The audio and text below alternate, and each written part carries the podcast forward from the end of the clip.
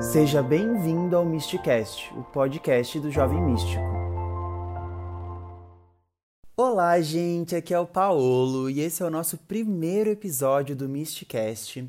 E eu não tinha como fazer um episódio diferente se não fosse explicando o que é o jovem místico, né? Porque o jovem místico chegou longe demais.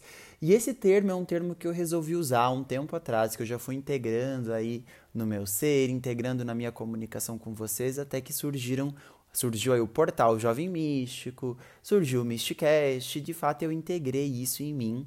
E eu acho que é importante eu explicar para vocês o que que é por que jovem místico, né?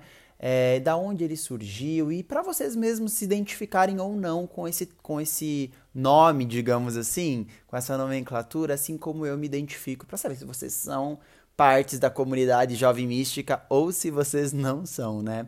E tudo começa com o fato de que há um tempo atrás, não sei se vocês lembram, esse termo jovem místico ele foi aí virou meme, digamos assim, foi muito falado, falando de fato aí que o jovem místico tinha chegado longe demais, tinha ido longe demais, é, que ninguém mais aguentava o jovem místico, né? Que era aquela pessoa é, super namastê, good vibes, positividade para tudo que é canto, cristais e espiritualidade, e tudo tinha uma explicação, e não importa a situação cultural do outro, não importa a situação financeira, não importa se a pessoa é, tá doente, se não tá doente, ela só tem que falar namastê, olhar para o céu e acreditar que tudo ia acontecer. E aí, quando eu comecei a. Quando isso veio para mim, né? Essa mensagem ela veio para mim, essa, essa ideia, digamos assim, apareceu e eu resolvi captar ela, né? Do jovem místico. Eu pensei, por que não tornar um termo que já foi muito, é, sei lá, né? Um termo muito usado de forma negativa, digamos assim. Por que não tornar ele algo positivo e criar uma comunidade que se identifica com isso, mas de uma forma mais verdadeira? Que, que é o jovem místico de fato? O jovem místico ele é uma pessoa que, vamos começar pela primeira parte aí, que é o jovem, que não necessariamente tem a idade cronológica menor, digamos assim, né? Porque ser jovem não é sobre a nossa idade cronológica, ser jovem é um estado de espírito, é ser uma pessoa que busca, uma pessoa incansável, uma pessoa que luta, uma pessoa que não tem preguiça, né? É, então, ser jovem é indiferente da tua idade. Então, se você está ouvindo esse podcast e você tem 50 anos, 60 anos, mesmo assim, você pode ser um jovem místico ou uma jovem mística, porque não é sobre idade. Se você tem de fato a vontade, a energia de evoluir e de focar no teu autoconhecimento, ainda assim você pode ser um jovem místico. E ele vem muito bem nessa vibe, né, que eu acabei de falar. O jovem místico é aquela pessoa que busca o seu autoconhecimento. Ponto, né? Como que busca esse autoconhecimento? Da forma que acha melhor, da forma que entende, da forma que integra em si mesmo, mas que de fato busca se expandir, evoluir, que tenha um entendimento sobre o seu papel no mundo, né? Ou que pelo menos busque esse entendimento, que busque o seu propósito, que busca viver um pouco mais da sua essência. Não tem nada a ver com essa coisa de tudo é good vibes, tudo é energia. Vocês vão ver ao longo desses episódios que eu vou lançar, ao longo de quem já me conhece, né, do Instagram, quem já me conhece dos grupos de WhatsApp e do canal do YouTube, enfim, já sabe que eu não sou uma pessoa muito namastê, né? Eu sou uma pessoa muito realista. E o jovem místico, ele é isso, ele é realista. Ele sabe que não é assim, ah, você nasceu super pobre, numa condição financeira bem precária, lá no meio, né, de uma comunidade, de um, enfim, é, na miséria. Não é assim, ah, namastê, universo, me mande um milhão de reais, que um milhão de reais vai chegar. O jovem místico, ele tem essa consciência, né?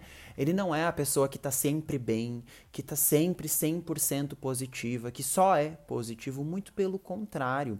Ele é a pessoa que acolhe os seus sentimentos e que entende os seus sentimentos, porque as pessoas elas vivem muito no automático. E se você não é uma pessoa que vive no automático, você é um jovem místico, né? Se você é uma pessoa que consegue entender que tem dias que você não está bem e tá tudo bem você não estar bem, você é um jovem místico. Se você é uma pessoa que sente raiva e se permite se sentir raiva, se permite sentir raiva por conta de alguma situação, de alguma coisa que ocorreu, você é um jovem místico. Se você tem consciência dos dias que você está mais cansado, dos dias que você tem que pegar mais leve com você mesmo, você é um jovem místico. Assim como se você também consegue ser positivo, se você consegue ajudar os outros, se você consegue é, parar e respirar no momento de ansiedade, você também é um jovem místico. Então, o que, que é, afinal de contas, Ser jovem místico. Ser jovem místico é ter consciência. Consciência de você, consciência do teu corpo, consciência da tua evolução, consciência do teu processo. Né? É olhar para o teu processo e entender que você está vivendo um processo e que você não vive no automático, que você tem escolhas, que você toma decisões na tua vida, decisões que às vezes são boas, que às vezes não são e tá tudo certo, né? É, então é muito sobre esse processo, é sobre você olhar para isso e entender que a tua vida ela não é 100% namastê, que ela não é 100% positiva. Vão ter, como eu falei antes, vão ter vários episódios aí que eu vou explicar melhor todas essas questões, mais focadas em termos específicos, mas se você está entrando aqui nesse podcast achando que vai ser uma vibe de tudo tá bem, tudo é mil maravilhas e é somente luz, muito pelo contrário, né? Eu sempre falo, todo mundo tem luz e todo mundo tem caos, todo mundo tem sombra. E ser consciente é entender as tuas sombras, até porque é impossível você curar alguma coisa que está lá nas tuas sombras se você não tem consciência disso, se você não toma consciência, se você não olha para essas sombras. Eu sempre gosto de trazer um exemplo que é bem fácil de você entender. Imagina que você é, gosta muito de comer produtos que tenham lactose, né? Que tenham, é, que sejam derivados do leite. Você tem muita dor de barriga. Tua barriga dói, dói, dói, dói. E você nunca sabe por quê. Porque essa tua barriga dói. Você tem diarreia, você tem, enfim, é, é desconforto abdominal. E aí, você resolve no médico. E o médico pede um exame de intolerância à lactose. Até então, você comia leite, você fazia tudo o que você fazia sem consciência nenhuma, era no automático, você sentia essa dor e você não sabia de onde ela vinha. E aí chega no momento em que o médico pede o exame de intolerância à lactose, você resolve fazer e esse é, exame dá positivo, né? Diz que você tem intolerância à lactose. Então você toma consciência daquilo que você tem, de, qual, de qual é o teu sintoma e de onde ele vem, né? Que é da lactose. E aí você tem a escolha, né? De manter a tua vida no automático e continuar tendo dor de barriga, ou olhar para isso parar de consumir a lactose, ou melhor, diminuir o consumo de lactose, porque se você gosta muito, talvez você não pare, né? Que vai diminuir as suas dores de barriga. Mas de vez em quando, se você resolver tomar um sorvete, por exemplo, você vai tomar um sorvete com consciência de que esse sorvete vai te dar dor de barriga. Mas tá tudo bem, porque de vez em quando você pode, porque você não é perfeito, porque você sente prazer nisso e tá tudo certo, é o teu processo. Talvez com o tempo você pare de tomar sorvete porque não vai mais valer a pena para você. Então, essa pessoa é uma pessoa jovem mística, que é aquela pessoa que toma consciência das, suas, das sombras dela, que olha e permite entender as suas sombras, que de vez em quando se acolhe quando vive essas sombras, porque é normal.